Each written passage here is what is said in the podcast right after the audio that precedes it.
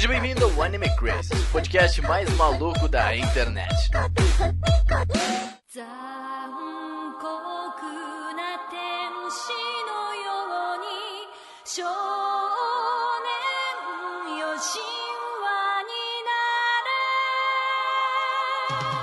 Olá, otaku, sejam todos muito bem-vindos a mais um Anime Crazes. Eu sou Renan e... Moe's Love. Nossa, é Que isso. coisa. Achei. Podia mandar um Moe Mekyun, Moe Moe Pyun, mas beleza, né? Ah, muito minha cara, Moe Moe Kyun. Moe Moe Kyun. Moe Moe Kyun. Oi, gente, aqui é a Tati. E se o Moe não existisse, o Anime Crazy também não existiria. É verdade. Então, Nossa. Nós devemos verdade. muito ao Moe, por incrível Uhum. que pareça. Muito amor ao Moe. Exato. Hã? Quê? É muito amor. É muito amor. Amor é Crazes. Oi, eu sou o e aqui eu tô Animation é a mensagem favorita de longe, cara. Não, não tem estúdio melhor assim. Ah, por que será, não é mesmo? É. Nossa. Seru Olha surpreende um total de zero pessoas. Olá, pessoal. Aqui é Augusta. E sobre Moe, eu não sou capaz de opinar. É isso. Nossa, Obrigada. ótimo. Estou aqui fazendo a Glória Pires hoje.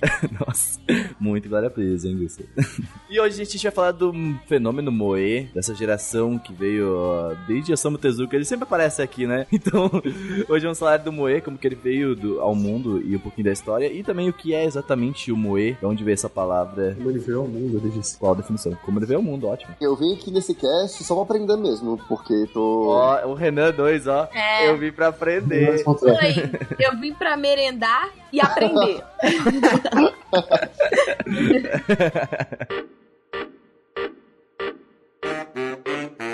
Mas antes de tudo, vamos fazer uns recados. Hoje eu tô sozinho porque os nossos horários não bateram e a vida dessa semana foi complicada.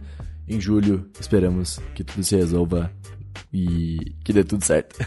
Mas em julho, em julho. Vamos, vamos torcer pra que em julho nossos horários voltem a, a bater e que tudo dê tudo certo. Mas esse mês é complicado, mas é tudo certo. Então é o seguinte, eu vim aqui hoje pra falar dos nossos apoiadores, que tivemos apoiadores novos e tudo mais. Mas vamos lá.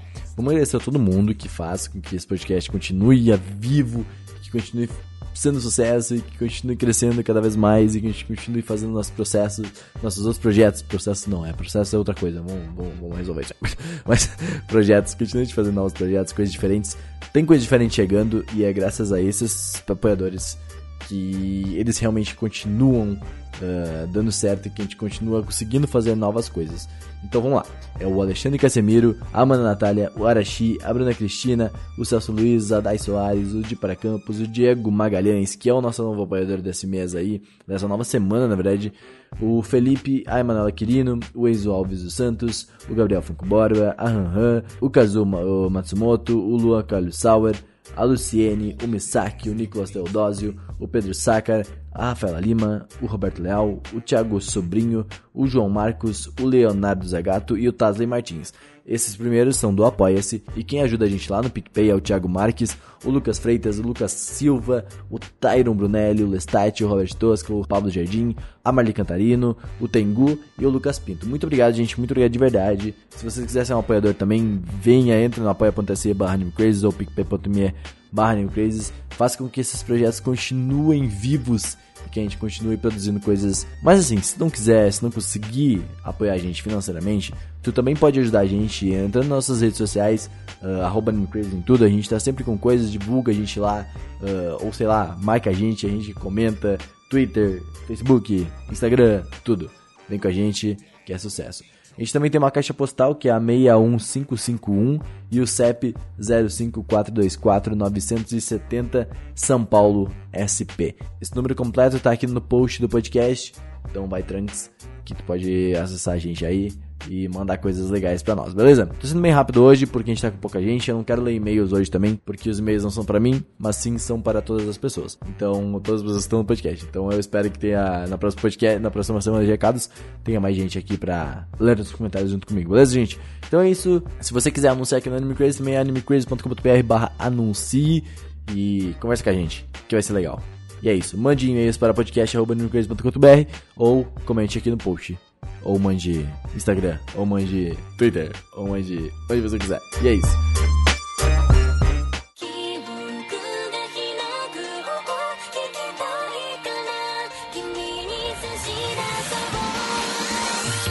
Começar o podcast com a pergunta do que é moe, mas eu acho que a gente vai conseguir definir o que é moe ao decorrer do podcast. A gente vai dizer o que é a palavra moe inicialmente. Exato. Aí no final do podcast a gente consegue uma definição melhor, depois de navegar aí por todo mundo moe. Mas vamos lá, sério, o que significa moe, a palavra? Não sei. É.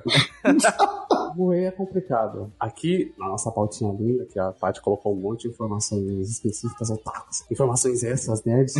Moer é a abreviação do verbo moeru, que significa em japonês germinar, florescer. É uma palavra que, Uhum. em sua construção linguística, é sempre expressão de forma poética, uma refrescância, vitalidade e juventude. É porque assim, a gente tem que entender que tudo no japonês não tem um sentido literal. Primeiro que os kanjis existem duas formas de você se ler, né? As leituras. E a construção do kanji não é japonesa, é uma construção que vem do chinês. Uhum. E quando eles construíam esses ideogramas, sempre tinha uma questão poética por trás, né? Da construção daquele símbolo. Então, remetia a, a imagens, a sensações, a sentimentos. E o Moeru, ele tem essa herança no caractere de ser, tipo, quando você lê, a pessoa que estuda, né? Tipo assim, a- os japoneses que já entendem o significado e podem analisar o símbolo mais profundamente, que te traz essa refrescância, essa juventude, esse sentimento bom. Então Uhum, talvez seja. Um significado de germinar algo dentro do seu Sim, sentimento, seu exatamente. coração. Quando você sente alguma coisa florescer no seu cocorô. Que belo. Hum, entendi. Ah, Que entendi. coisa linda, é o que dá o gente. quentinho no cocorô, né? Aquelas coisas Exatamente. Famoso Best Girl, né? famoso best girl. Só que aí, nos anos 90, as pessoas passaram a usar o moe, de moeru, como uma definição para o sentimento que você tem, que é despertado quando você tem contato com determinadas coisas específicas. Então, os jovens passaram a chamar de moeru tudo que dava uma chama dentro do peito, que te dava ânimo, ou que te dava esse quentinho no cocorô. Ah, entendi. Tipo assim, não precisa ser totalmente ligado ao meio otaku, né? Pode ser algo, por exemplo, nossa, que garrafinha legal, ela me deu uma coisa no cocorô. Sim, exatamente. Não, basicamente, hoje em dia no Japão, tipo, o moe virou um estilo de, de design, de, de tudo, assim. Sim, então, sim. qualquer coisa pode ser moe se despertar essa coisinha boa em você. Entendi. Então, por isso eu acho que veio depois também, como o Seru falou, das Best Girls, sabe? Uhum. Que vem aquela paixão por ela, assim, que é mesmo sendo um personagem fictício, né? Sim. Então, tipo, Sim. que é algo que revigora teu coração, assim, né? Entendi. Waifus Legal, e legal. os bandos, né? Tipo, Exatamente, eles são relação que a gente tem com esses personagens. Que Uhum. você ama mais do que tudo e. Ai, enfim. Tô sacando, Sim. começando a entender esse, esse rolê aí. É, eles também começaram aí, a chamar de moe essa paixão afetiva por personagens fictícios. Então, tipo assim, os japoneses olhavam uma personagem e falava já, ah, moe. Tipo, só isso já Moe, definia, tipo assim, é a mesma coisa você olhar e falar waifu, sabe? Tipo, moe. Ah, nossa, muito eu waifu, olhei tipo. pra ela e ela despertou esse Olha sentimento. Pra, mim, olhei pra. Olhei pra ela, olhei pra, olhei pra ela. Fica de fininho, fica bem na regra. Bigode fininho, cabelo na reta é moe. Mas é muito. né? É muito, moe. Bom, mas vamos lá. Pra gente continuar avançando, a gente precisa saber onde é que começou tudo. Seru, vamos lá. Da onde é que vem a história? Onde é que é o início? Tu que é o nosso pesquisador hoje. Mandar uma frase linda aqui, ó. Tudo vem de um pai ou uma mãe. E nesse caso, o pai, o paizão, é o Osamu Tezuka, né, velho? Que a gente fala sempre aqui, o monstro. Ele também é Uhum. conhecido como o pai do mangá, responsável por inúmeras obras que definiram e desenvolveram a forma como personagens de anime são estilizados e animados. Alguns exemplos são, tem um que a Tati adicionou aqui, ó, Lost World, Sim. considerada a primeira obra amor de todos os tempos. Então é importante. Eu fui ver Hum. e parece, como é que é o nome? Você sabe no que eu tô pensando, Tati? Você sabe no que eu tô pensando? Ele da Disney, aquele do dinossauro. Em busca do Vale Encantado. Esse mesmo. Mas não é da Disney, Não, tá? é Disney, fica a dica. Mas parece. E é ótima referência. Anywho, depois tem Kimba do White Lion, que é bem famoso. Kimba, a gente já falou direto, a gente sempre fala desses, assim como o Kimba, Astro Boy. O plágio de Rei Leão, ao contrário. é muito interessante, porque sempre que a gente comenta do Osamu Tezuka, a gente tem que comentar dessas obras que ele fez, porque elas meio que mudaram a forma dos animes existir, né? Trazendo tudo isso que a gente já comentou ali no podcast da história dos animes, que era trazendo essa coisa dos personagens terem expressões humanas e, né, esse conceito foi vindo dele, né? Exatamente. No Kimba, principalmente, mesmo sendo animais, eles ainda têm uma feição, eles parecem realistas, mas ao, ao mesmo tempo são cartoons, entendeu? O Astro Uhum. Boy, por exemplo, ele é um menino, realmente. Ele não é algo tipo, nossa, a cabeça é muito maior do que o corpo, essas coisas. É Não. robô, mas é um menino. Então, não, tu entendeu o que eu quis dizer, né? Ele ainda tem feições de uma pessoa real, sabe? Foi Sim, isso sim. que o Osamu Tezuka trouxe pros animes. Isso é né? muito importante, porque além do Astro Boy, por exemplo, tem a Princesa do Cavaleiro que passava aqui na- na- no Brasil. Ótimo desenho. Sei lá, meu pai assistia quando era criança, então faz um bom tempo. Pássaro de Fogo, que é muito legal, é um mangá, né? O Hinotori. O Pássaro de Fogo, caraca. Não já- é esse que você tá pensando. É, tem Hinotori, que é um mangá bem antigo dele. E Dozador, acabou de ver, foi, foi refeito, Dozador fez, fez bastante sucesso. Tem uma música da Paula Fernandes chamada Pássaro Tem, de? Fogo. tem, Tipo, tem a música da Paula Fernandes também. Não, né? Juntos e Paula Shalom. Fernandes é boa. é Juntos boa. e Shalom. É, ele errou o Tezuka, né? O, o monstro, sabendo do, do sucesso que o Astro Boy tava fazendo com, com a molecada, sugeriu que, que o personagem devia ter expressões humanas. E isso é usado até hoje, cara. Assim, a Disney usa isso, todo- não, não dá pra saber onde começou. Disney é moe, gente. Sim, sim. ah, Disney um Moe. bom exemplo Moe Disney. como isso pode ser alterado, a gente vai ver agora com o Rei Leão, né? O, tem o clássico Rei Leão e vai ter o remake, né? Com CG, com os bichos Live reais. action, não é, um, não é um remake, eu acho. Não sei se pode ser chamado de remake. É quase, tá? Anywho, é CG e os animais não têm expressões humanas. Então, quando você for assistir, presta atenção nisso. Porque no clássico, uma das melhores coisas eram as expressões dos personagens, que tinham olhos Sim. e nariz humanos. E assim você conseguia Uhum. se identificar com eles, se emocionar porque tinham expressões humanas ali. Agora não vão ter. Eu quero ver. Eu acho que vai Sim. ficar horrível, sinceramente. Mas ok, né? A gente tem que ir lá esperar. Caraca. Ah, daí pra frente, ficou difícil encontrar uma produção que não utilizasse a estilização ao estilo de Tezuka. E realmente, né? É raro você ver um anime hoje em dia, até hoje, que não tenha eh, esse quesito cartoonizado, esse quesito estilizado, né? Bem raro. Por exemplo, eu Hum, consigo pensar sim. em que não consigo, entendeu? Tipo, é muito difícil. Não, tem a Gretsuko, ou a tecnicamente, ele é bem estilizado, ele é diferente, tipo... Sanryu, né? É, Sanrio. Sanrio é moe. Isso. É moe, mas ao mesmo tempo não tem essa parada de estilo que a gente comentou agora, tipo, levar mais pro realista, sabe? É, Até as obras mais sérias, Ai. por exemplo, Megalobox e tal, é, tem um no fundo, sabe? Você encontra em alguns momentos. É complicado, cara. Mas, ó, me surgiu uma dúvida aqui, gente, ó. Levantando a mãozinha aqui, professores. É, o Moe, ele é muito mais um estilo visual, gráfico, ou tem a ver também com a construção dos personagens, ou um Já, misto vamos dois? chegar aí. Segura essa pergunta, segura essa pergunta. Peguei, tá, tá segura. Vai, avança, Levanta a então. mãozinha, fecha, uma segurada, a gente já vai chegar aí. Depois do Tezuka, é porque assim, o Tezuka ele tem esse traço que ele, de certa forma, é meio ocidentalizado mesmo, porque você consegue ver claramente essa inspiração que ele teve na Disney. Mas caso vocês tenham curiosidade pra ver como que o traço foi evoluindo pra chegar no que a gente tem hoje, né, de anime e mangá, procurem um cara chamado Azuma Hideo. Eu chamo ele de o pai das bichos kawaii. Esse cara, tipo Nossa. assim, ele não fez nenhum hit de sucesso, mas ele tem várias obras, só que o estilo de desenho dele é muito mais próximo com o que a gente conhece hoje sobre garotinhas kawaii de anime. Nossa, verdade, tô vendo aqui, hein? Sim. Caraca, muito. E ele é contemporâneo do Tezuka. Parece um traço novo, mas não. Ele. É da mesma época, um cara ele, que sim, ele tenha estreou profissionalmente em 1969. Então é Hum. mais ou menos da mesma época. Eu olho pro trabalho dele, tipo, o traço dele, e me lembra muito Rumiko Takahashi. Algumas Ah, coisas, claro. né? bastante. Lembra bastante. Então, assim, com certeza, tipo, foi uma fonte de inspiração. O tipo do olho também, tudo. E aí, Uhum. nos anos 70, quem chega? O outro pai dos animes, o Miyazaki, também foi muito Ó, o grande. responsável por, tipo, aumentar e fomentar essa cultura amor o Japão e começar a exportar isso pra fora do Japão também, né? Sim, sim, com certeza. É, esse trabalho de exportar pra fora, Miyazaki, assim, batam palmas, né? É. Porque que homem. né? Exatamente. Sensacional. E aí, depois do Miyazaki, na verdade, a gente vai falar de algumas obras que, tipo, marcaram esse cenário e construíram o cenário pra ser o que ele é hoje. E o primeiro deles, eu sei que vocês devem estar com o Evangelion na mente, mas Evangelion é bem mais pra frente. Segura essa marimba! Nossa, o O primeiro dele foi Gundam, em 79, né? Que foi quando ele estreou na TV do Japão. E, na verdade, foi o primeiro boom de fãs de anime, tipo, apaixonados por uma série, a ponto Uhum. de saírem na rua vestidos como os personagens. Não só vestidos como os personagens, mas também com roupas de merchandising, tipo roupa com os Ganda e tal. Sim, estampa. É porque nessa época não tinha ainda merchandising Sim, de sim. anime como a gente conhece hoje. As pessoas faziam tudo de uma forma muito caseira, tanto cosplay quanto os produtos. Mesmo merchandising como conceito era uma coisa que estava se desenvolvendo. Star Wars ainda estava para começar e, e estourar. E foi Sim. Star Wars que definiu essa indústria do, no mundo, né? Do merchandising, de como isso poderia ser lucrativo. Tem, Exatamente. tem até uma história que o, o George Lucas. George Lucas, isso, ele em vez de pedir os direitos de Star Wars, da marca Star Wars, ele pediu os direitos de merchandising de Star Wars. Então ele ganha todo, ele ganha todo o dinheiro de Star É um Wars, de merchandising visionário. Star Wars, tá ligado? Basicamente uma, uma parte. Então, tipo, cara,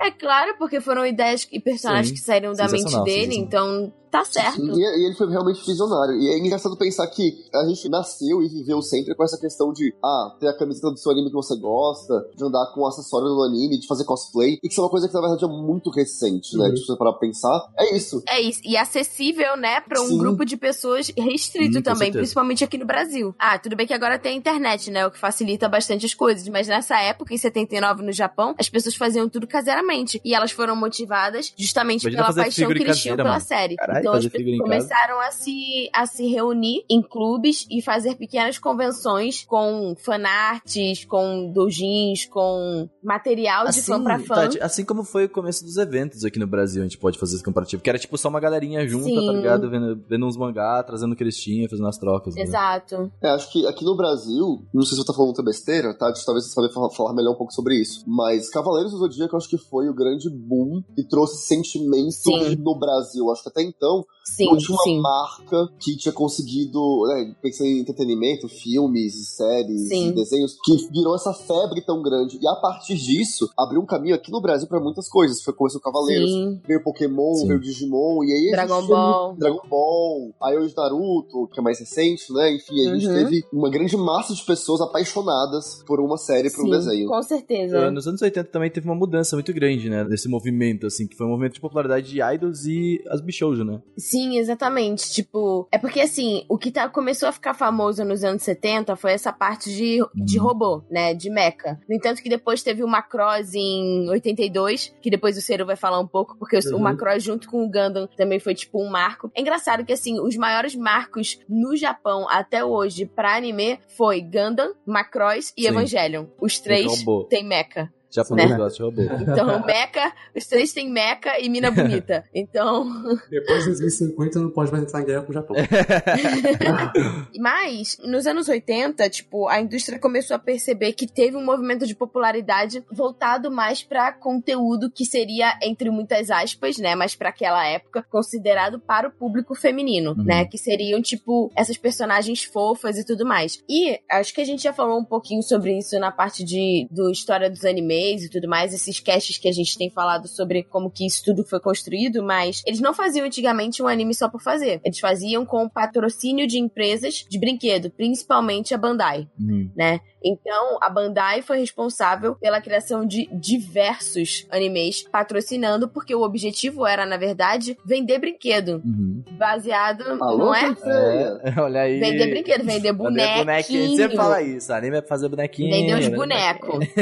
e aí, vieram duas séries que ficaram muito famosas. É a Minky Momo, de 82, e a Creamy Mummy, que foram os dois animes que seriam, assim, as mães do que a gente conhece hoje como Mahou Shoujo. Foram as primeiras. E aí, é, eu acho interessante que, assim, esse cast, todo o conhecimento, entre aspas, que eu tive pra gente poder falar disso, vem de um livro chamado Demoe Manifesto. É do Patrick Galbraith. Ele é americano, mas ele, tipo, vive no Japão há muito tempo. E aí, o legal do livro é que cada capítulo, ele entrevista uma pessoa da indústria de mangá e anime pra falar sobre o que que é moe pra essa pessoa e o que que essa pessoa enxerga como o moe no Japão. E aí, ele entrevista dubladores, entrevista mangakás, entrevista editores de revistas, entrevista idols, enfim, várias pessoas desse meio pra conversar. E gente, tipo, desde gente mais nova até gente que tá aí, tipo, dinossauros da indústria. Uhum. Então, muitas das informações desse cast estão vindo desse livro. Eu recomendo muito vocês lerem. Eu devorei o livro. É muito. É um livro cheio de imagem, então você consegue ver bastante. Ó, gostei já. Vou ver esse livro aí. Tem, É. tem desenho. Você consegue perceber a influência, né, tipo, dos autores e tudo mais. Isso é bem bacana. Nesse livro também, eles falam da influência de uma revista chamada Manga Buriko. Uhum. que foi a principal revista a divulgar esse estilo, né, das bichoujos, que são, tipo, as bichoujo é tipo uma garota fofinha, né? E pra divulgar esse estilo do lolicon, que seriam as lolitas que a gente conhece hoje em Sim. dia. Buricó é um negócio gigante, assim. É engraçado que buricô virou virou um comportamento, Sim, né? Virou um- comportamento. Caraca, que massa. é, a palavra para o comportamento, por causa Uhum. da revista. Então, a revista inspirava um estilo de vida nas meninas. E aí, quando a garota fala, tipo, voz de bebê, baby talk, ela fala assim, ah, não né, blá, blá, blá, blá, blá, que ela fala muito assim, muito assim. Sim. É, eles falam que é buricô. É o estilo, é uma menina buricô, que ela fala nesse tipo garotinha, assim. Fala igual o Anota aí, nenenzinho. galera. Buriko, que interessante, não sabia desse nome. É. Enquanto isso no Brasil, a gente tá capricho, né? É isso. Não é? Caraca, Gusta. Exatamente. Com vários testes. Quem vai ser o seu colírio? Ó, eu Não, queria gente. comentar também muito interessante de 92 sobre o fenômeno de Sailor Moon, que foi um basicamente um boom nesse estilo moe, né? Graças aí a nossa querida Naoko Takeuchi, que teve podcast do Otaminas essa semana aí. Exatamente. Já começa a combar os podcasts aí, gente. Eu ouvi esse, já ouvo volta pro Vitamina se não ouviu ainda. Não é? É isso, gente. Momento merchan é nóis. E esse cast ficou bem interessante, porque tem muitos. A gente teve a Letícia Cosmos, que é a nossa imperatriz de Sailor Moon no Brasil, e teve muitas curiosidades. Mais interessante é que a Naoko Takeuchi é, não foi proposital, eu acho, é que ela realmente deve ter sido influenciada desde cedo, tipo, lendo essas revistas e, tipo, consumindo esses mangás shoujos, mas ela acabou colocando em Sailor Moon um combo de coisas que despertam esse fascínio nas pessoas. Então, tipo assim, pedras preciosas, cristais, a questão da astrologia, patinação no gelo, moda, teatro Olha aqui, acho que isso aqui foi tudo proposital, hein? Acho que isso aí foi proposital, é muita coisa junto. Eu me sinto, tipo, vendo, sei lá, meninas superpoderosas. Esses foram os ingredientes É. escolhidos para criar a- as garotinhas perfeitas. Justo, é isso aí. ó. Juntou tudo, né? À toa que Sailor Moon virou um Querida fenômeno. Naoko, hein? Ah, tô te vendo. É né? O mangá de Sailor Moon é muito pra caramba, velho. Eu acho impressionante. Ah, não, é, essas Não, e é uma coisa que, tipo assim, marcou uma época e meio que virou um estilo imortal, assim, uma obra imortal. Poucos animes conseguem esse feito, ainda mais, tipo, anime shoujos. Você tem o Sailor Moon novo e tal, né? Eu, eu acho bem bacana. Sim, o Crystal, né? Sim, sim. E a gente não pode esquecer de falar de Evangelho, que nos saiu em 95, que basicamente foi o divisor de águas de todo esse movimento, né? Exatamente. Foi algo tão absurdo que, assim, foi, teve uma procura exagerada por peças de merchan na época de- do anime e tal. Que foi basicamente Uhum. o que fez a Akihabara ser o que ela é hoje, né? Tipo assim, a capital do Moe, né? É absurdo, sabe? Sim. Não, todo mundo comenta no livro, é impressionante. Tipo, pessoas de lugares diferentes, de épocas diferentes, de idades diferentes, e todos eles comentavam sobre a força de Evangelion. Uhum. Porque realmente foi assim, foi o boom Eu brinco. do anime no Eu Japão. brinquei uma vez, acho que lá no Tokyo Station eu até falei, mano, se a gente não colocar a abertura de Evangelho aqui, esse evento já deu errado. Entendeu? Então- Ah, a gente vai ser, a gente vai ser enxotado. Exatamente. Então tocou duas vezes daquela vez ainda. Então, tipo assim, em todo evento que eu fui, assim, sempre tava tocando em algum momento a abertura de Evangelho. Assim, os Coco. Sabe? É um hino, sabe? Tipo assim, é um hino otaku. Existem muitos hinos otaku, mas esse é o hino dos Eu hinos. não É. terminei Evangelion, tipo, assisti alguns episódios e toda vez eu consigo identificar, tipo assim, cara, abertura de Evangelho, Evangelho é incrível, sabe? Tipo assim, eu só nunca consegui terminar por conta de psicológico, né? Mas. Não, não é fácil pra É, ninguém. eu acho bizarro, é justamente por isso, porque Evangelion é que, por exemplo, você pega Sailor Moon, que é, não é que uma questão de, de desmerecer, mas ele tem um plot mais simplificado. Sim, sim. Um plot mais fa- de fácil compreensão, menos complexo. E Evangelion, ele é um plot, tipo assim, que você tem que assistir às vezes mais de uma vez pra entender Sim. o que aconteceu.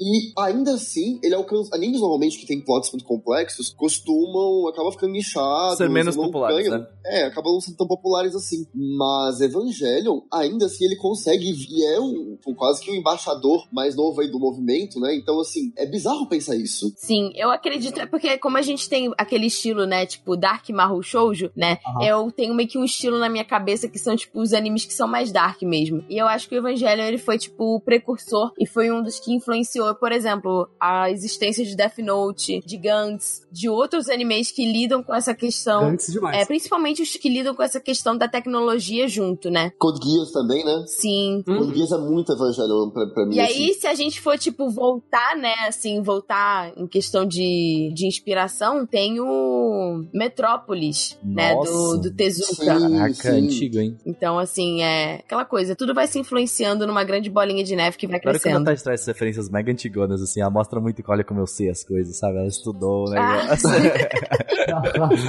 Arqueóloga de animes. Um bom exemplo pra. Uma boa palavra pra definir o plot de Evangelion é. E é isso Pesado. aí. Pesadão. Pesadão. Então, Já diria a Dona Isa. Não. Nossa, Gusta, meu Deus, para. Quero entender também um pouquinho, gente, agora entrando nessa nova parte da pauta, como que isso impacta essa indústria. A gente já comentou muito de merchandising e tal, Maceru, vai lá. Gusta, a sua dúvida, Gusta. Se é um estilo visual ou não. É agora. Solta, solta.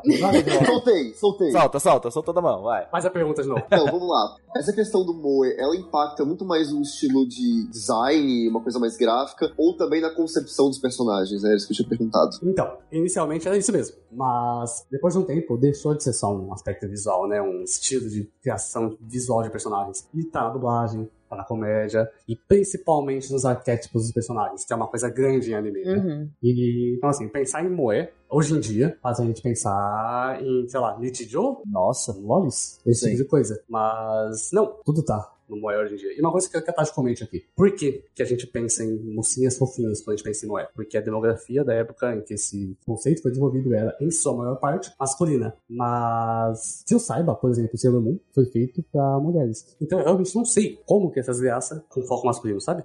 Eu, eu não encontrei na minha pesquisa essa parte que, que virou, assim. Achei mesmo. Então, o livro do Moe Manifesto, ele fala muito sobre isso, sobre como que aconteceu a construção desse público-alvo, né? Porque quando a gente pensa em otakus em geral, a gente pensa Uhum. num cara japonês, solteirão, que vive sozinho, isolado, tem uma wife, quer casar com ela no DS, e é isso. Porque essa é a definição de otaku no Japão. Depende um pouco, porque essa definição pode ser confundida com hikikomori, entendeu? Tem uma diferença um pouco maior, porque tipo assim, o otaku, na tua definição, Tati, ela parece que o otaku não sai de casa, não faz nada, mas o otaku ele é um pouco mais aberto, entendeu? Ele ainda vai nos eventos, ele vai Sim, nos... ele é um pouco mais aberto do Só que pra os deixar claro, é, hikikomoris e os só, na primeira definição parece muito mais um hikikomori, entendeu?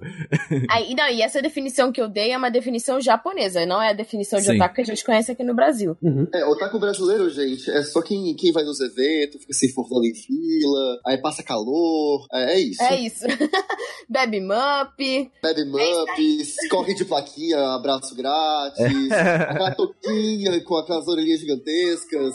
Esse é o otaku É feliz, brasileiro, é não é feliz. esse que a gente tá O falando. otaku é feliz, o otaku brasileiro é feliz. O otaku brasileiro sai de casa É isso. pra é isso. comprar mangá. Exatamente.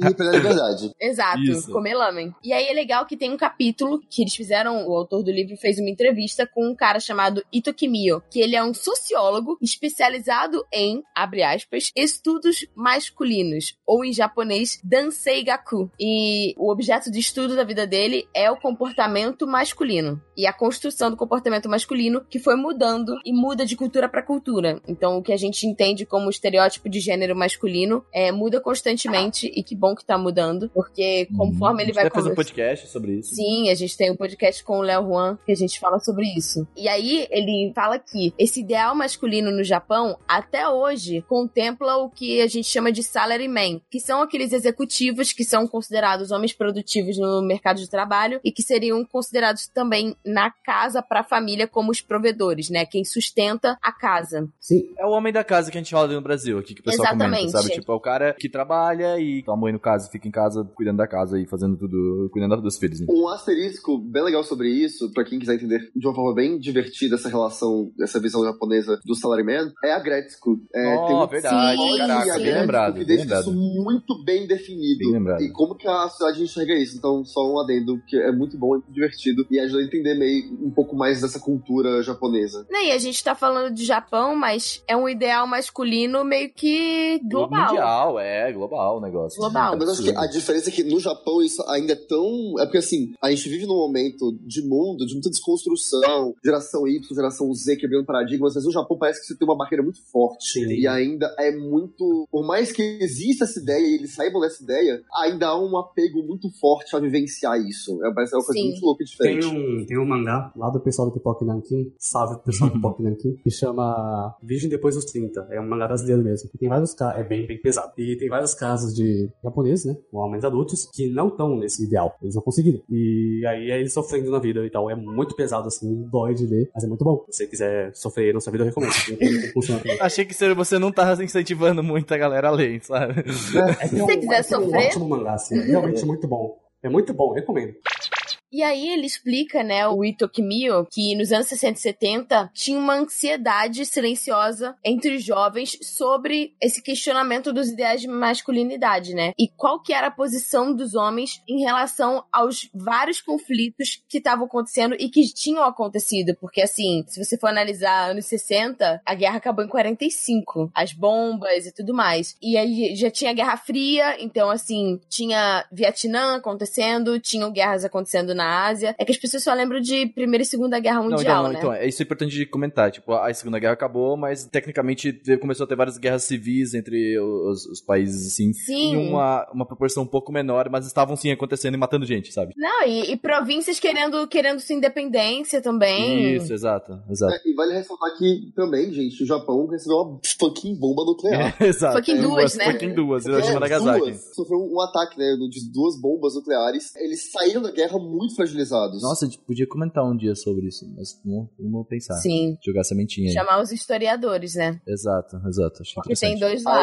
lados. pessoa pra chamar, gente. Tem um mangá que se chama Zen, Pés Descalços. Olha, esse mangá, um sabe aquele do Seru que ele falou assim: se você quiser sofrer, esse é esse. Se você quiser morrer de tanto chorar, aí você lê, tá? Porque assim, Caraca. eu tive um breakdown pesadíssimo, mas necessário, mas pesadíssimo, Exato. lendo esse mangá. Como é o nome? Desculpa, eu vou anotar aqui. Game Pés Descalços. Game Pé de Calços e a do Nakazawa, da do. Keiji Tem um Nakazawa. filme, tem um filme Tem um completo. filme? Tem um filme completo aqui, Game Pé Descasso, Higashi no Eden, 1983. Tá no YouTube, mano. E, tipo, se não me engano, se não me engano, ele é bibliográfico. Baseado em fatos reais. Bom, de certa forma é, mas eu acho que, tipo assim, porque são dois irmãos, né, os personagens principais do, da série. E eu acho que, tipo, é ele mesmo. É a história baseada nas experiências do próprio autor Nakazawa, já que ele próprio é um sobrevivente da bomba lançada em Hiroshima. Hum. O que deixa tudo muito mais pesadão. Pesado. Pesado, exato. Pesadão, não. Assim como o Túmulo dos Vagalumes, né? Então, Exatamente. Então, os jovens dessa época começaram a se questionar do tipo, perderam família, eles eram muito mais cobrados em relação a essa questão do militarismo, de ter que participar desses conflitos, de ter que estar sempre disponível, e muitos deles não queriam. E estavam pensando assim, por que, que eu tenho que fazer parte disso, né? E aí, a partir dos anos 70, os conteúdos pros meninos estavam um pouco defasados, assim, não, não tava rolando tanta coisa legal, mas o conteúdo voltado pra menina, que eles chamam de kawaii bunka, que seria tipo a cultura do fofo, tava explodindo. Então, tipo assim, tinham várias coisas novas rolando. Por exemplo, a Hello Kitty A tinha acabado de famosa- ser lançada, a Sanrio tava, tipo, bombando, vários mangás shoujo e expressões culturais, tipo o movimento Lolita. E aí, os homens que queriam, tipo, se afastar desses ideais masculinos antigos, É que eles não se enxergavam mais, né? Porque Exatamente. tinham coisas muito pesadas, a coisas que se iriam renegar. Não, e aí você começa a pensar também sobre a vida. Então, assim, quando você tem muito contato com a morte, você pensa, tipo, qual é o meu papel na sociedade? O que, que eu tô fazendo da minha Sim, vida? Sim, nossa, tipo, eu- a minha vida é trabalhar e cuidar de uma família? É isso só? Sabe? Eu não posso ter Uhum. desejos, eu não posso ter sonhos. Então eles começaram a consumir o conteúdo do público feminino, esses mangás shows e tudo mais, como uma válvula de escape para trazer Eu acho paz que até aos muito- corações. Muito, menos do que isso, né? Tipo, de, ah, eu não posso ações, não. Eu só, talvez só queira ficar sozinho, sabe? Tipo, às vezes só queira, sabe, ser só eu mesmo, entendeu? Não, não preciso criar uma família realmente, entendeu? Tipo, aquela questão de pressão que chega... Você tem que casar e ter É, filhos exatamente, e... eu acho sim. que veio muito disso, sabe? De tipo, nossa, eu preciso disso, eu preciso fazer, eu tenho 20 anos e não tô com uma família estruturada e tal e tal. Eu falei, mano, calma. Uhum. É, bateu a Exatamente. pressão e a válvula de escape. Bateu a bad. Uhum. Exatamente. E eu acho muito legal que tem um quote do livro que é muito o que a gente tá vivendo hoje, né? Que, tipo, a partir dos anos 70, as pessoas começaram a interagir como hoje em dia, mantendo uma certa distância entre si, até por conta da internet, né? Mas, em contrapartida, utilizando a cultura pop pra mediar interações e fazer amizades. E é exatamente Sim. o que a gente vive hoje, tipo, com a juventude. É, com certeza. E eu acho que o otaku também virou muito essas pessoas que são atraídos, né, por esse mundo, pelos animes, essa vibração, por essa cor, essas coisas bonitas que é que vem do moe, né? Então, tipo, eles ah, acabam não vivendo esse negócio cinza que a gente já comentou, né? Da, essa da vida adulta cheia de obrigações, né? Na verdade, eles rejeitam essa vida e eles querem, tipo, ficar vivendo num mundo que é um mundo mais gentil, mais fofo, mais humanizado. Tipo eu, meu quarto tava muito preto e branco, comprei uns LED. Ok, deixou tudo mais legal. Eu achei que ele ia falar assim: comprei mais figure. Não, aí sou eu. mesmo. comprei um Dakimakura, porque ele tava muito cinza, eu comprei uma wife. tá Minha vida, certo. minha vida é fofa e. Mas eu acho, nessa essa história muito en- engraçado e eu não sabia disso. E, e é bizarro pensar que, tipo, o, o Moe, que hoje, então, né, tem esse foco masculino muito grande e, enfim, acabou evoluindo pra uma série de problemas que a gente tem hoje. Sim, de natalidade também. É, como que isso começou sem querer, né? Não foi algo que era direcionado para os homens. Não. E acabou que virou e hoje é absurdo. Um Sim. exemplo que eu tenho e que é sempre difícil entender pela cultura mesmo é aquilo, um anime que eu já comentei isso aqui no cast algumas vezes que eu gosto muito é Love Live. Eu acho um anime muito bonitinho, muito. É, tem umas musiquinhas legal e tal. Adoro. É moe puro. É moe puro, puramente moe. É, só que acontece, aqui no Brasil, se você for olhar a base de fãs que o anime tem, é puramente meninas. Sim. Quando você encontra grupos de discussão, é, você vê muitas meninas né, fãs. Uhum. No Japão, É, só homem. quando você vê o, o live, tipo, elas lotam o show. Sim, sim, sim. Aí no. Como é que é aquele. Ah, o Dome, como é que é o nome? O Tokyo Dome? O Tokyo Dome, isso. É, que é um dos. Acho que se não for o maior, é o Sim, o principal. Tokyo o Dome principal. e o Osaka É. Hall são os maiores. São os Isso, maiores. é um negócio que é bizarro. Eles, elas lotam o show lá e você olha a plateia, Uhum. é difícil achar uma menina. É, essa cultura do idol, ela é de público masculino mesmo. E vem disso, e vem E disso vem, é, também. nasceu, aí você consegue começar a ver a origem disso, né? Porque é bizarro a diferença de cultura, onde aqui no Brasil, no ocidente como um todo, né? Você gostar disso não é nada masculino. Isso é puramente não masculino. Até mesmo gostar de anime, independente de qual É, não, eu ia tipo. falar já. é, tipo, gostar de anime já não é algo muito. Gostar de desenho, né? Isso, bem. na- Boa, boa, boa. Agora, tipo, quando você pega o Japão e vê homens, aquilo é masculino, aquilo é uma forma de expressar a masculinidade deles, ir a um show de uma idol, por conta do lance do Moe, é uma construção muito louca. E você vê a origem justamente nesse momento. Diferente, né? Não é, 70. não é que é muito louco, é só é diferente do que estamos acostumados, sabe? Tipo, não é, não é que é muito louco. Pra eles é comum, É, sabe? é louco de você olhar e, e dar esse choque de realidade. Fazer essa ponte, né? e Sim, ver a sim. origem disso. Ocidentalmente falando, é muito louco. sim. Tem um, uma outro pedaço do livro que ele fala que o moe é mais visível no Japão por conta desse excesso de homens solteiros que se afeiçoaram pelos mangás, animes e games. E o Japão é provavelmente o único lugar do mundo que produz esses personagens de forma proposital para que eles sejam um alvo pro amor, né? Então assim, eles criam personagens justamente para despertar esse sentimento moe nas pessoas. Uhum. Fora que também o mangá e anime fazem parte da cultura pop do Japão, então as pessoas são constantemente expostas a personagens 2D em qualquer tipo de, de merchandising, em qualquer lugar que você anda na rua, tem um monte de. É uma linguagem que faz parte do cotidiano das pessoas. Até os uniformes escolares viraram isso, né? Sim. Não, e se a gente for analisar é, personagens de anime, no geral, principalmente femininas, qual é a roupa delas normalmente? São os Seifuku, são os uniformes marinheirozinho, né? Que a gente Uhum. conhece. Tanto que é, é muito interessante isso, só um, um comentário rápido, que tipo, até tem várias cenas, eu já vi isso em vários manga shoujo, das meninas fazendo os moleques usarem os, os uniformes de marinheiro, né? Tipo, eles, nossa, eu quero ver como vai ficar, tipo, um homem usando Aham, isso. fazendo um, um cross ali. Exato. E aí, é, eles explicam o porquê, porque se você for analisar a construção de personagens de anime, o uniforme é uma das coisas principais. E por que que a maioria dos personagens são jovens e são estudantes, né? E aí ele explica que essa época da vida, quando você usa esse uniforme, e até mesmo o uniforme, por exemplo, o uniforme que o Yusuke usa, né? Esse uniforme masculino também de escola, que também muitos personagens masculinos usam, o uniforme escolar, ele remete a, tipo, a época mais doce da vida, né? Que é a época, tipo, Escola, da sua época legal, que você não tem que você preocupações. tinha sonhos, que você não tava no mercado de trabalho e tudo mais. Então, é meio que remete à época onde tudo era possível. E aí Uhum. é por isso que, tipo, eles enxergam isso como um símbolo de liberdade e eles introduzem esse símbolo como o realmente o uniforme dos personagens de anime. Justamente pra fazer a pessoa que tá assistindo se lembrar da sua época de ouro, do melhor momento da sua vida, que provavelmente foi o high school. Uhum. Interessante, meu. Interessante.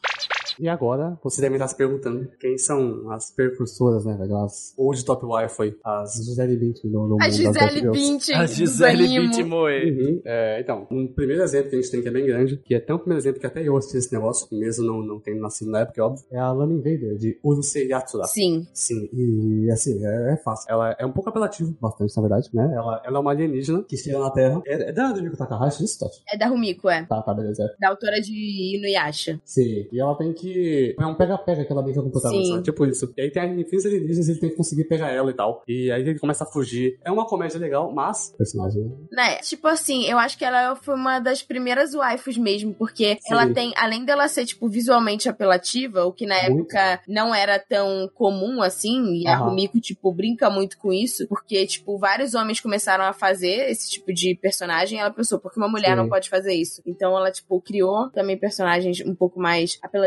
e também por ser, tipo, essa coisa da exotic girl, sabe? Tipo, a menina exótica, que ou é uma menina demônio, ou é uma vampira, ou é uma alienígena, ou é uma deusa. Então, assim, ela introduziu também essa, essa questão. A, a estudante transferida não pode ser considerada já um- uma parada mais leve disso, da Exotic Girl? Sim, é uma forma preguiçosa de introduzir personagem na história, mas É. isso aí Você tá falando aí, eu senti um direto nesse coi aí, ô. Tá. eu, é, tem que ser mais eu gosto.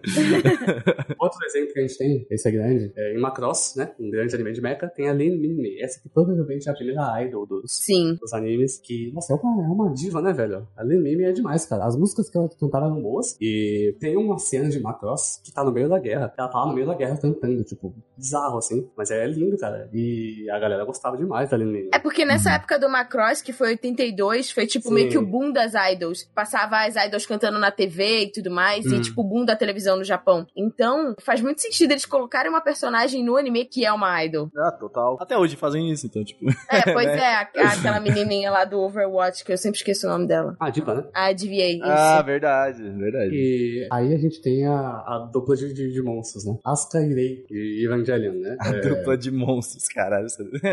a Rei dispensa comentários, né? Ela criou um tipo novo de personagens. Você tem, sei lá, a Nagato Yuki de Suzumiya aqui no Yuki, aquela personagem que não fala nada, que não tem expressões. Como é que é o nome dessa dele? É Eu acho que é Kudere. Kudere, isso. Se não me engano, também é Kudere. E essa é a primeira guerra de waifus, né? Que a gente tem Nisekoi e em Feitos outros animes começou em Evangelion. A galera tretava até o Paulo. Nisekoi, não, mano, Nisekoi eu e o Saru brigamos todo rolê. Não é isso aí, velho. Porque a- porque o nome dele é melhor. É, porque, na, ah, pronto. A Asuka e a Rei foram as primeiras, cara. E Sim. Vai rolar agora. E eu ouso dizer que elas são, tipo, as maiores waifus do Japão até hoje.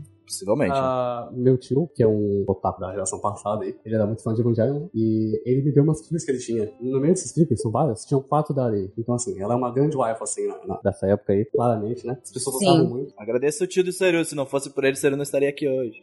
isso é verdade. E- mas é uma boa personagem, assim. De tudo que eu vi de Evangelion, a areia é top wife. E uma coisa que eles falam também dessa questão do Moe, porque, tipo, o Moe também foi, como é que eu posso dizer? Rebaixado no Japão, principalmente no final dos anos 80, início dos anos 90, que foi o mesmo momento em que os otakus, o termo otaku foi, tipo, rebaixado, né? Porque é, Teve acho que a alguns gente já casos aí, né? Sim, teve uns casos bizarros. Porque, assim, o Japão sempre foi conhecido como um lugar seguro. Então, a partir do momento em que acontece um caso super brutal, Fora da curva. fora da curva, né? Eles precisavam justificar o porquê que aquilo estava acontecendo. Então, em 89, um cara chamado Miyazaki Tsutomu, ele. Não confunda, por favor. É, não, não ligue pelo nome. Ele, ele era um serial killer e ele matou quatro garotinhas. E aí, quando eles foram, tipo assim, analisar a casa dele pra traçar o perfil, quem é esse cara e tudo mais, eles notaram que tinha várias fitas de VHS no quarto dele, sendo que, tipo, eram fitas de filme, nem era fita de anime. E ele produzia fanzines, tipo, era o hobby dele. Aí rotularam ele como otaku, e aí isso acabou manchando o termo pra sempre, né? Então a mídia começou a falar que ele cometeu o crime porque ele não conseguia separar a realidade da ficção. Vamos fazer um comparativo ao brasileiro, que é tipo assim, toda vez a gente tem lá a Record, foda-se os patrocínios deles, não quero. Tipo assim, eles estão sempre fazendo o comparativo. Os gamers, eles vão influenciar, os games vão influenciar o seu filho. Sim, Tire games TV, violentos. Sabe, tira isso da sua, da sua casa. É natural do ser humano sempre buscar uma, uma Culpado, né? explicação. É, um É, a gente tem que ter uma explicação algo. lógica e tem que ter algo que a gente possa apontar e é uma forma da gente se tranquilizar, pra gente poder tirar, em vez de resolver o problema, de pensar, de dedicar tempo a isso, você só atribui alguma coisa pra poder seguir sua vida em paz. É, um- é uma proteção nossa do cérebro, né, a- em busca disso. E a mídia, né, os jornais, enfim, usam muito esse recurso nesses grandes casos pra você poder... Que É o normalmente tabloide, é- né? é, porque você nunca, nunca é um motivo raso e um motivo simples. E normalmente você encontrar o motivo real de um crime brutal, você demora muito, muito tempo. E a sociedade não tem esse tempo pra poder digerir essa situação E a em paz. especulação vende, né? Uhum, Exatamente, claro. então você tem que falar, tem que dar um culpado fácil. Então, aqui no Brasil, fazer esse paralelo, sempre é como teve o caso no. Eu não sei se foi no início do ano. Enfim, o último caso que teve, né, de adolescentes que. Na escola e tal. Na escola e tudo mais. Ah, foi no início desse ano, lembrei. E aí, novamente, os games voltam. E aí tem toda uma questão, ah, porque os games violentos que a pessoa jogava, a pessoa, tipo, às vezes tem tipo, uma. Só tinha instalado o jogo no PC e era isso. Jogou duas Uhum. vezes. Mas tinha o jogo no PC. É, nem, nem- talvez às vezes nem ele que jogou, né? Tipo, um negócio tipo, ah, outro amigo veio e instalou o negócio, sabe? Tipo, ah, meu, não sei, eu não gosto de caso dessas coisas. É complicado, né? No Brasil. Pois é, e isso gera todo um problema de, de preconceito à sociedade Claro, com relação a um total. grupo de pessoas. Eu lembro da, da época que falavam mal de Yu-Gi-Oh!, lembra? Que eles era falavam mal coisa das do cartinhas do demônio. Yu-Gi-Oh!, coisa do demônio e tal. E Sim. tipo, nossas mães jogavam os bagulho fora. Eu lembro que o Jack teve uma história dessa, que a mãe Uhum. dele jogou todas as cartinhas dele fora por causa da TV. Tipo, absurdo. Então, assim, é complicado porque realmente é um caso que manchou o termo e até hoje, né, ele tem, tem reflexos É no meio pejorativo. Total. E é muito louco porque, tipo assim, eu sabia desse caso e aí o, o Ceru trouxe um outro caso que é super recente que eu não fazia ideia que tinha acontecido. Sim, eu fiquei sabendo agora também, muito novo. do- no dia de lançamento desse podcast, fazem umas duas semanas. Vamos lá. Takaoka Yuka não é a Takaoka Yuka que interpreta a personagem Ultraman, tá? O Sanjo também, é outra mulher. ela esfaqueou o namorado dela porque ela amava muito ele, segundo ela. E depois de esfaquear ele, ela disse que queria morrer também. Ela falou que precisava fazer isso porque ela gostava muito dele. Isso é ela que disse, tá? Provavelmente tem alguém admirando isso. Certeza que tem alguém, tipo. Então, não, tem, tem- esse- essa é a parte, essa é a parte principal. Ela esfaquear o namorado dela, assim, infelizmente, e muito infelizmente é comum, tá? Vocês sabem que é. Sério? E, é, claro que é, tem muita gente no mundo, Renan. Ah, não. Entendeu o que eu quis dizer? É, e ela tá sendo vista na internet como a Yandere da vida real. É óbvio que aconteceu a comparação. Nossa, e mano. tem gente admirando isso, é claro. E Então, é o romantizando, né? Sim, sim, sim, Passando muito. pano. Não, não passando pano. Endeusando. contrário, tô colocando em cima de um pódio. Tem gente falando, ah, eu quero que ela desfaqueie e continue admirando também e tal. E assim, por que isso acontece? Um, que ela é uma japonesa fofinha? Que usa a costa. Ela era cosplay da Arthur, ela fez também, né? Ela fez Sim, cosplay. então, tá? e, e aí que tá. Ela faz cosplay de personagens normais, né? Sem personalidade. Tipo, a Shuya e Rimiko Toga, de Boku no Hero. E assim, A Emily Toga é meio psicopata, né? Vamos combinar aqui. É, a Zero Tio também, irmão, tá loucão? E aí que tá. A comunidade instantaneamente fala que é legal, né? E tem, assim, tem parcela da comunidade sim, tem parcela que ainda pensa e tá caindo em cima dessas pessoas porque elas são estúpidas. E aí a polícia do Japão vai chegar lá, vai cair no anime. Óbvio que vai cair em cima do anime a culpa, porque ela fazia cosplay dos personagens e tal. E tem uma foto, tem várias na verdade, né? Tem a foto dessa cena. A polícia chegou no lugar, encontrou Takaoka com só as pernas cobertas de sangue, sentada fumando um cigarro e conversando no telefone, com o corpo da vítima ao seu lado. A outra foto que eu encontrei é dela entrando na van, né? Depois a polícia chega lá e olhando pra câmera. Nossa, ela tava sorrindo, ela tava muito feliz, assim. Então, assim, Tô vendo aqui a foto, mano. Que absurdo, velho. procura a foto dele entrando na. Assustador, velho, assustador. Ela é uma completamente louca, ela tem sérios problemas mentais, né? O que mais me assusta, né? O que mais me incomoda nessa, nessa notícia é que tem gente achando legal. Assim, Uhum. uma, a vida de uma pessoa foi fortemente ameaçada ali, tá bom? O cara não morreu? quase morreu. Não morreu? Muito quase. Achei que ele tinha matado. No hospital em Shinjuku lá, muito mal, assim. Eles esfaqueou ele muitas vezes. E assim, bizarro, né, cara? Tipo, não, não, não gostam disso, pessoas, tá bom? E a beleza da vida real não vivem numa terra proibida de, de lamen lá, que não- nunca vai chegar em você. Não, não, Nossa, que louco! Tipo, estão fazendo o desenho da mina e escreveram assim: Real Life Yandere, Real Life Sim. Waifu. Sim, Caralho, É isso mesmo, mano. Tati. É isso que eu tô falando. Isso que é bizarro. Tem um vídeo de um youtuber que eu gosto muito, vou mandar um salve. O senhor de Anime Man, o monstro que entende tudo. Ele fez um vídeo falando disso lá no Japão. E ele conta bem a história. Não tem nenhuma imagem pesada no vídeo, ele não faz isso, pode ficar tudo de boa. E esse é um caso bizarro, assim. E tem gente achando legal. Não, não achem legal. Velho, tem favor. foto. Nossa, eu não vou divulgar isso, mas tem foto do momento, né? Que é Tem, foto. tem foto do momento. A foto mais assustadora é dela sorrindo do que no momento, sinceramente. Sim. Mas é bizarro, cara. Mano, ela bem tava bizarro fumando um cigarro com. Caralho, mano, que É exatamente, absurdo, velho. Aconteceu mesmo. E faz duas Chocada, semanas. chocada. Caralho, É, mano. gente, é complicado isso, porque aí é que entram as discussões, né? Tipo, do. o Revolta quanto- de novo, né? Sim. O quanto que também há, há uma super uma super exposição desse. Não é uma super exposição, mas um over que a própria indústria promove em cima desse tema e o qual que é a responsabilidade da indústria em cima disso também são discussões que são importantes. Sim. E que provavelmente vão ser deixadas de lado só pra dizer, ah, a culpa é que existe anime, então é isso. Uhum. Caraca, que loucura, mano. É porque tem os dois lados da balança. Tipo, Sim. a gente não quer ser rotulado pelo conteúdo que a gente consome, mas ao mesmo tempo, parte desse conteúdo é bem tóxico e, de certa forma, o que a gente consome, dependendo do seu nível de discernimento mental, pode te influenciar em algum Uhum. nível. Total. Vamos melhorar um pouquinho a, a vibe. Os ânimos. Vamos melhorar um pouquinho. Seru. Afinal, também é moe, né? Exato. Agora, Vamos a melhor parte pro Seru, que é, cara, Kyoto Animation, que popularizou. Animation, Ela mudou o mundo Moe, cara. Ela, ela pegou o Moé assim, ela jogou ele pra cima, deu meteu uma bica, ele explodiu no céu e choveu no mundo. Assim, na boca. E surge um arco-íris.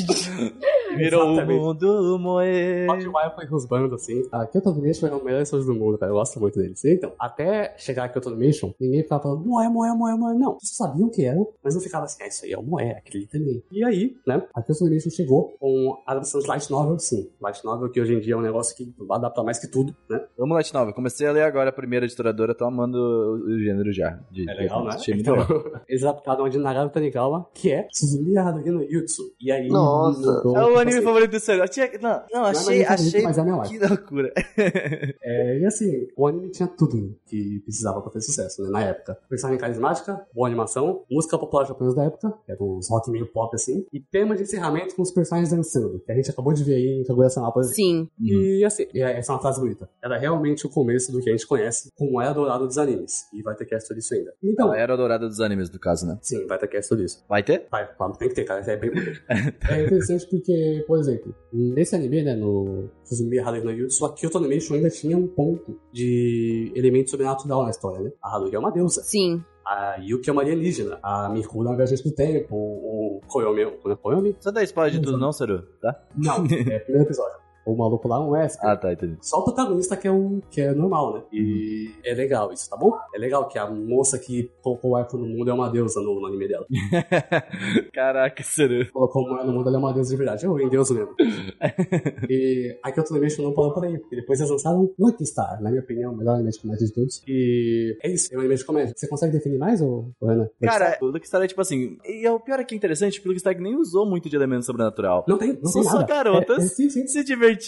E é isso, sabe? Tipo, É comédia. É o Slice of Life. a gente vai falar de é Keion. um- Keion é a mesma coisa. Não, calma, espera. Que eu é, é, é outro level, mas aí tá. Então, Vai. Star é um Life of Life comédia, Uhum. e elas falam temas que se repetem. Futuro otaku, comida, elas falam bastante disso. E é muito fofinho. É, não, é interessante porque Lucky Star foi justamente isso. Foi pegar o público otaku e o Moe, uniu e fez, fez essa É maravilha. interessante, porque, por exemplo, eu lembro que uma pessoa que apoia a gente, a Daiane, salve pra Daiane, é, foi assistir Lucky Star e ela não gostou, porque ele faz piada com os elementos otakus daquela época, Uhum. com os animes daquela época. Eu só gostei disso, por exemplo, eu, que sou mais novinho, não sou daquela época, porque eu assistia aqueles animes, né? Eu tinha os DVDs lá com meu tio e tava assistindo. É um anime datado, né? Sim, sim, hoje em dia acaba sendo datado, porque você tem que ver os animes da época. Não né? funciona, né? Não funciona com a comunidade nova. Sim, aquele é um dicionário do, da época do lado, assim, é dicionário de 2007, basicamente É isso. tipo a galera daqui a, sei lá, 20 anos não entender Gintama. Justo, nossa, bom comparativo, É esse tipo de coisa. É o Pop Team Epic, é bem isso, tá? Exato. Mostra a referência. Mano, eu acho que o Otakoi também serve como isso já. Tipo assim, daqui a um tempo. É que o Otaku ainda fala, por exemplo, da Nakoruru, que é uma personagem de Samurai Showdown, que é muito antiga. Uhum. O Otaku é, tudo demais, é complicado falar. Mas aí tá, a gente tem a cereja no bolo, assim, que é um cerejão, velho. Um negócio que mudou o mundo pra assim. Keion, cara. É. Keion, velho. Tem gente que não gosta de Keion, eu não entendo. Não porque, entendo assim, Eu Também, é não entendo. Eu não gosto de Moe, assim, do Moe de agora, do Moe Kyoto Sim. Animation, e eu gosto de Keion. Porque é, é o seguinte, o gênero Keion não existia esse Keion. É o gênero garotas fofas fazendo coisas fofas. Achei uma boa definição, cara. É bem isso mesmo. Tem coisa triste, tem coisa emocionante. A animação é muito boa, tem ótimas dubladoras, tem um monte de wifi, mas o que chama atenção no anime são as interações entre as meninas. São como elas se divertem e você ri, tem um monte de wifi. E essa coisa de, ah, vou apertar sua bochecha, vou puxar seu cabelo, vamos fazer cosplay, quer fazer moe moe kill. Vamos tomar chá todo mundo junto. Tomar chá junto. Ué, é, gata, bora fazer um Moe Moe Kill. Vamos pro clube depois da escola, velho. E vamos comer bolo, caralho. Vamos comer bolo! Vamos chupar de bolo. É Keion, velho. Se você pegar Keion, dá pra até fazer uma piada que eu pensei agora aqui, ó. Que é Kyoto Animation 1, velho. É isso aí. Kyoto Animation. que eu tomo de on. Ah, é. Keion definiu isso. Keion é muito bom, disso, tá? Mas ele definiu, funciona. E a gente tem até hoje, com designs fofos, é muito importante. As personagens femininas, novamente, fala do público masculino e tal, mas a gente já falou disso, então tá bom. Uhum. E, como eu disse, isso ficou até hoje. Saturno, Saturno. É, obviamente, Saturno, tudo Saturno. Especialmente um negócio desse. E aí a gente tem umas séries que são 100% o que a gente chama de Moe Blob, né? Moeblob. Moe Blob, o que, que é isso? Vamos lá, Moe Blob, eu vou pegar um anime de exemplo aqui, deixa eu pensar um anime Tu de colocou aqui na pauta que outras pessoas chamam de desperdício de tempo e dinheiro. Isso mesmo, é. Eu, sou eu, eu sou essa pessoa. Sou eu, é. Moeblob é quando você entra no My Anime List e você vê um monte de cartaz purpurinado cheio de 3 mil garotas fofinhas e provavelmente elas são idols. Não, hoje em não, dia. Não, Isso aí é, isso aí é idol mesmo. O Moe Blob. Antes de ser coach, eu tô com uma dúvida aqui, porque, gente, vocês estão falando sobre essa descrição que você deu do Kyoto Studios, é tipo assim, gente, anime de idol hoje. Tipo, Sim. você pega Love Live, você pega Cinderella Girls, enfim, é puramente isso. Aí eu tô É. tentando achar a diferença. É porque alguns não são musicais. Hum. Como os animes de idol são muito populares, é óbvio que eles se aproveitaram disso. Kreon era de música, era uma banda de rock. Música popular japonesa que é mais rock, né? E aí veio o Live, veio o Idol Master. Cara, Idol Master é um... é bizarro, assim, velho. E o que que é o Moe Blob, né? Um anime, por exemplo, New Game, é um bom exemplo de Moe Blob. Nossa, gosto muito. Sim. Yudo Camp é um Moe Blob desgraçado, velho. Nossa! Só Caraca. que o Camp, ele pega o gênero Yashiki, né? Que é aquele gênero curatório. Como é um gênero de quê? Yashiki, que é aquele gênero curativo, ou curatório. Eu acho que é curatório. E ele te deixa bem, te deixa Ah, tá, felizinho. entendi, legal. Aquele da Antártica também. É, mas a, esse, como diria o Sr. Gigak, né? Que todo mundo gosta, é, são garotas fofas fazendo coisas muito legais. E não coisas fofas. Entendi. É, que é um ótimo anime e emocionante. Mas é isso, cara. Moe Pô, Blob, mas viajar é uma coisa fofa. Só que é muito legal. Fantástica não é fofo, não. É bem difícil, na verdade. Por exemplo, a, como é que é o nome? Lich Joe é quase um Moe Blob, só que ele é bom. É meme aquele esses negócio. animes de, Sim, sim. Esses animes de comédia e slice of life que tentam fazer, mas não colocam nenhum elemento bom. Acaba não, não excedendo em nenhuma parte. Por isso que eu não consigo mencionar. Eles são ruins. E a gente não lembra deles. Caraca. Por exemplo, de Ashin Chan Drop Kick de uns temporadas atrás, ninguém lembra. Esse tipo de coisa. Então podemos dizer que o anime Moe está em extinção, é isso. Não, Os bons. Eu acho que, tipo assim, puramente, porque não dá hoje em dia pra você definir uma coisa, tipo, 100% moe blob. sim. Então, tipo assim, o moe sempre vai existir. Tá em tudo, né? Porque tá em tudo. O moe é o cat café, é o made café, é o Isso, cosplay, é, é isso. tudo. É tudo. É, mas assim, tu falou do próprio Moe Blob, cara, todo, toda temporada tem vários aí, é só tu você que tem que acompanhar um pouco mais aí. Não, é, é que uma blob é quando é ruim, cara. Ah, entendi. Então, justamente. É, e a gente tá numa, numa era meio saturada, então, do gênero comum do Moe Sim, Blob, sim, com assim, é- e aí por isso que igual o lance com os secais, né? É, o próprio de Idol, a gente também tá saturado de Idol. Ah, o problema é que o sim, Japão sim, só tá tipo Jesus. assim, just bring it, just bring É. it. Quer é mais. Eles não querem quer mais, é. Nunca gostei de Idol, não, não gosto. Agora, eu como Moai, acho que é, cara. Você pega os Moai Blob da vida aí, tá, mas você tem os Moai, acho que é verdade. O, os Moé, por exemplo, bons, tipo o Camp, cara, eu quero é mais, velho. Tanto que vai ter segunda season aí. Muito obrigado, já. É, ótimo. É, tipo isso. Mas eu acho que é muito isso. Tipo, o que funciona agora são esses animes moe que são curativos, porque Sim. não tá fácil pra ninguém. Nossa, justo. É Então verdade. o anime é cada vez Eu mais. acho que tá na era, era mais desgraçada mental da humanidade. Exatamente. O anime É cada vez mais vai ser válvula de escape. Olha aqui, ó. Toda vez que o Twitter vamos assistir um episódio de Camp. Beleza. Vai precisar de mais 30 temporadas. Mas eu fico questionamento que, né, que a gente falou de Evangelion, que Evangelion ele é um, um dos grandes representantes aí do movimento e tal. Onde que Evangelion se encontra hoje em dia, já que ele é tão denso? Será que hoje ele se encontra com isso? Talvez seja por isso que a gente tá tanto tempo sem ter nada de Evangelion e deu uma pausa, assim, na continuação do, do filme e tudo mais. Você diz da volta, tipo. É, porque, né, a gente tá nessa, esses comentários, a gente tá nessa vibe dessa, dessa anime mais curativo, de da gente ver muito mais uma válvula de escape e encontrar, enfim, respostas mais bonitas e fofas nos animes pra Menos ficar coisas melhor. pesadas, sabe? É, eu acho. E, e Evangelho você não encontra nada disso, né? Evangelho seria o oposto disso. Ah, mas, mano, tem Sangatsu no Lion aí, Mas é velho. porque, assim, quando você estuda, tipo, tendência de consumo, você tem que entender que nunca vai existir apenas um movimento existindo. Então, existe um movimento e o contra-movimento. Então, assim, ao mesmo, no mesmo ano em que sai Yuru Camp, sai o Devilman Crybaby, Exato. entende? Então, tipo assim, a Justo,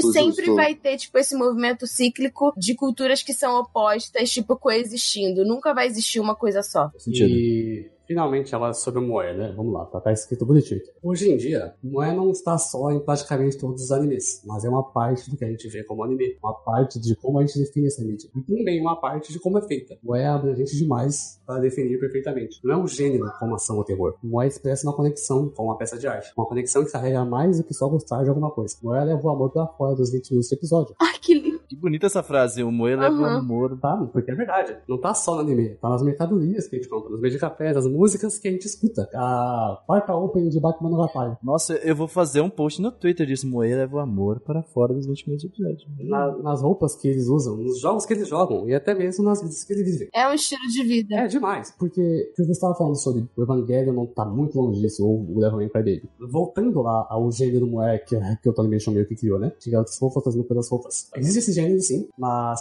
fora disso, os outros animes que não estão aí, sei lá, IQ, qualquer outro anime, uh, The Promised Neverland, Uhum. Moe tá lá, porque é uma parte dessa indústria de Sim. longe já. Os grafismos, a forma de dublagem, a- as expressões, aquele negócio. Você tem muito em japonês. Eu acho que é a humanização Sim, do estilo artístico. É isso. Uhum. É a caracterização, é a estilização dos personagens, que a gente vê muito anime e que é o que a gente faz gostar de anime. Você pode falar, ah, não gosto de moé. Mentira. Não gostar de moé, você não gosta de anime, cara. Sinceramente. Exatamente. Hoje em dia não dá mais, velho. Já não existem barreiras. Não dá pra você dizer o que que é moe, o que que é anime. Sim, não dá pra Não. moé. São É tá junto. intrínseco, exatamente. Tudo junto e misturado. Cara, sensacional. Então o veredito é, gente, todos somos moe, todos amamos moe. É, isso. moe é a vida. Resumo desse Moe podcast. is life. Moe é vida. Só a pergunta, o que é moé? É seu cocorô. É o isso aí. quentinho do seu Verdade. Muito obrigado por vir meu TED Talk. Esse momento tinha que acontecer na carreira do Seru. É.